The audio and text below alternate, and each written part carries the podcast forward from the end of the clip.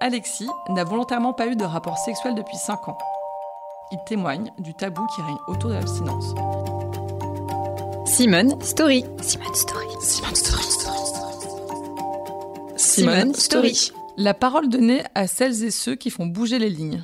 Dans toutes mes relations précédentes, j'avais l'impression qu'il y avait une, euh, une obligation au sexe euh, qui, moi, me correspond pas, qui me convient pas. Et donc, euh, j'ai euh, décidé de tout simplement ne plus avoir de relations sexuelles. Mes amis, quand j'ai commencé à en parler, euh, m'ont dit de prime abord que c'était une période, une passade, que c'était peut-être juste une baisse de libido, que j'avais pas rencontré la bonne personne encore et que c'était forcément quelque chose qui allait changer. Ce qui est possible. J'ai reçu des, des commentaires sur TikTok qui me disaient que c'était très malsain de pas de pas avoir de sexe et que et que je devrais voir un psy. Sauf que en fait je vais bien, donc j'ai pas besoin d'aller voir un psy pour quelque chose qui, qui ne me fait pas de mal. Dans, dans la société, il y a un truc un peu euh, non dit et acquis qu'une femme devient une femme le jour où elle a ses règles et qu'un homme devient un homme le jour où il a sa première relation sexuelle et qu'un homme qui ne couche pas c'est quelqu'un de faible. On va se dire euh, bah, c'est pas normal qu'un homme n'ait pas envie d'a- d'avoir une vie sexuelle. Cette idée en plus elle est dangereuse. Elle est dangereuse parce qu'elle justifie beaucoup de choses. C'est pas de leur faute, c'est leurs hormones, c'est euh, c'est dans l'ordre des choses qu'un homme soit euh, bah, un prédateur sexuel. Et c'est a priori pas si nocif que ça pour la santé. Euh, je pense que ce serait problématique si je me forçais à avoir des relations qui seraient forcément pas entièrement consenties. Et là, ce serait problématique, voire dangereux. Du coup, c'est devenu euh, une norme de consommer du sexe.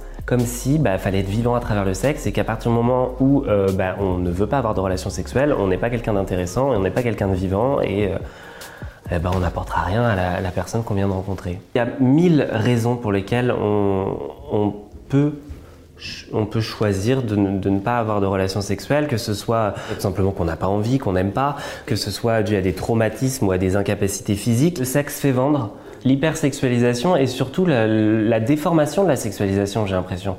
C'est-à-dire qu'on la voit partout et on la voit jolie alors que dans les films, dans les séries, il y a toujours euh, des, des, scènes de sexe et, souvent euh, c'est c'est facile. On rencontre la bonne personne, on couche avec, ça se passe bien, la première fois est géniale. Et il y a un truc de, euh, de fantasmer le sexe euh, tel qu'il n'est pas dans la vraie vie. Je suis beaucoup plus serein depuis que j'ai renoncé à ça. Il y a un côté, euh, je trouve, quand on plus on vieillit, plus on approche de la trentaine, puis de la quarantaine, euh, que soit on n'est pas en couple ou soit on n'a pas plusieurs partenaires dans le mois. Il y a un côté, on a raté sa vie, c'est-à-dire qu'on n'est ni dans la liberté sexuelle, ni dans la construction d'un- d'un- d'une famille ou de quelque chose, parce que je m'épanouis bien tout seul et que, et que c'est pour moi, en tout cas, c'est une perte de temps et c'était une- perte d'énergie monstrueuse. Le fait, moi, de me mettre en retrait et de, bah, de vivre une non-sexualité euh, m'a permis de voir pourquoi euh, j'avais une sexualité avant et comment était cette sexualité et pourquoi j'arrivais pas à m'épanouir dedans. De mes limites et de mes, de mes envies aussi. Parce que je trouve que dans le, dans le sexe, on a trop tendance à oublier ses envies, la sexualité. Je me suis énormément reconnu dedans. Euh, moi, j'ai du mal avec cette case-là quand même. Euh, je pense que j'y suis dans cette case-là pour le moment. Mais il y a plusieurs spectres. Il y a la demi-sexualité, il y a la vraie sexualité. Donc oui, j'évolue dans ce truc-là.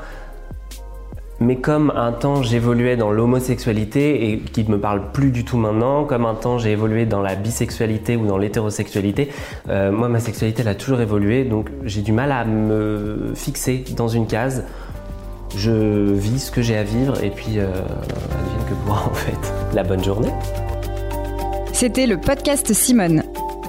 Retrouvez-le tous les mardis et jeudis et abonnez-vous sur votre plateforme d'écoute préférée pour ne manquer aucun des épisodes. À bientôt!